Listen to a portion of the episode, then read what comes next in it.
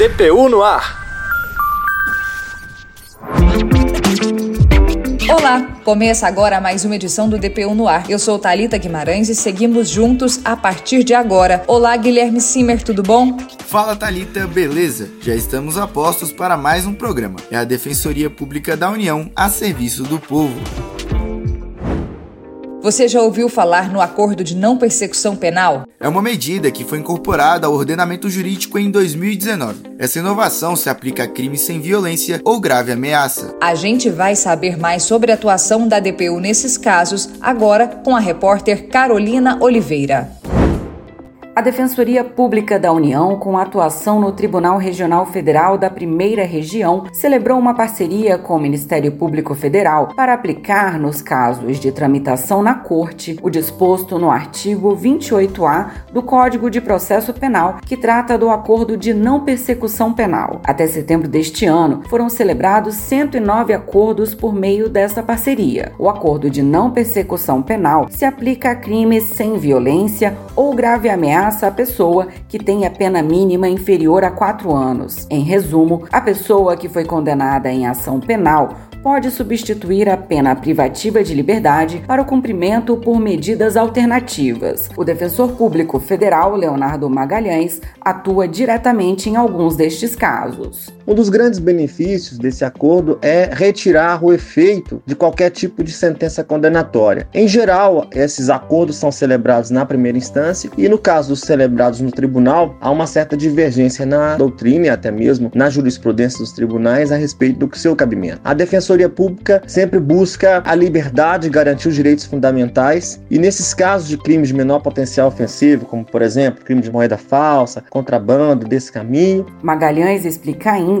que o acordo se aplica a casos de pessoas não reincidentes beneficiando assim milhares de pessoas que, por uma situação específica, chegaram né, e cometeram algum tipo de ato ilícito. Neste ano, dos acordos celebrados no TRF1, 41% foram registrados com réus assistidos pela DPU. A previsão é que esse percentual aumente, já que a DPU possui tratativas promissoras em curso. Carolina Oliveira para DPU no ar. Dá para acreditar que em pleno ano de 2022, o Brasil ainda registra casos de trabalho análogo à escravidão? E não são poucos os casos, viu? Um levantamento realizado pela DPU mostra que apenas no primeiro semestre deste ano, cerca de 300 trabalhadores foram resgatados em situação análoga à escravidão. Detalhes com Maíla Lara.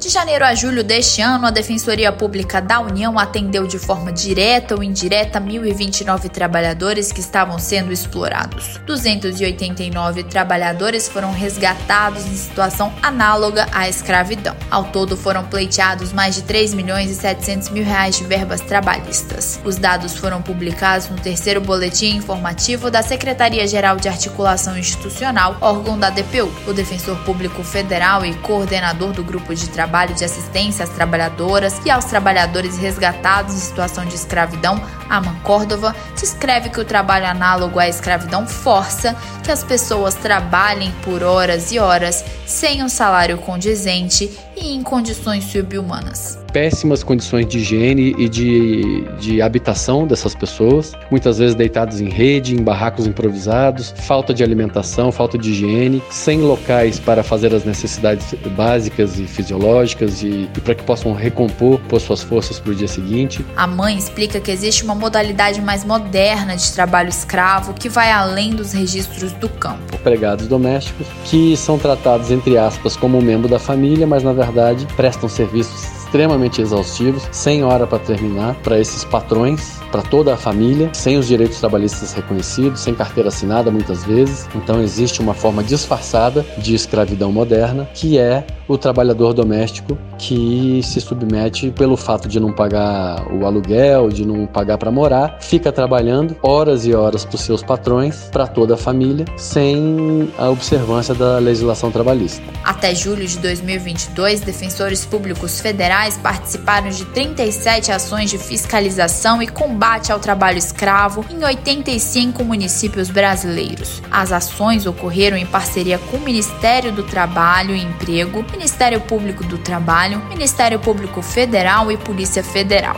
Maíla Lara para a DPU no ar. Essa foi mais uma edição do DPU no Ar, uma produção da Assessoria de Comunicação da DPU. Obrigada pela sua companhia e até a próxima.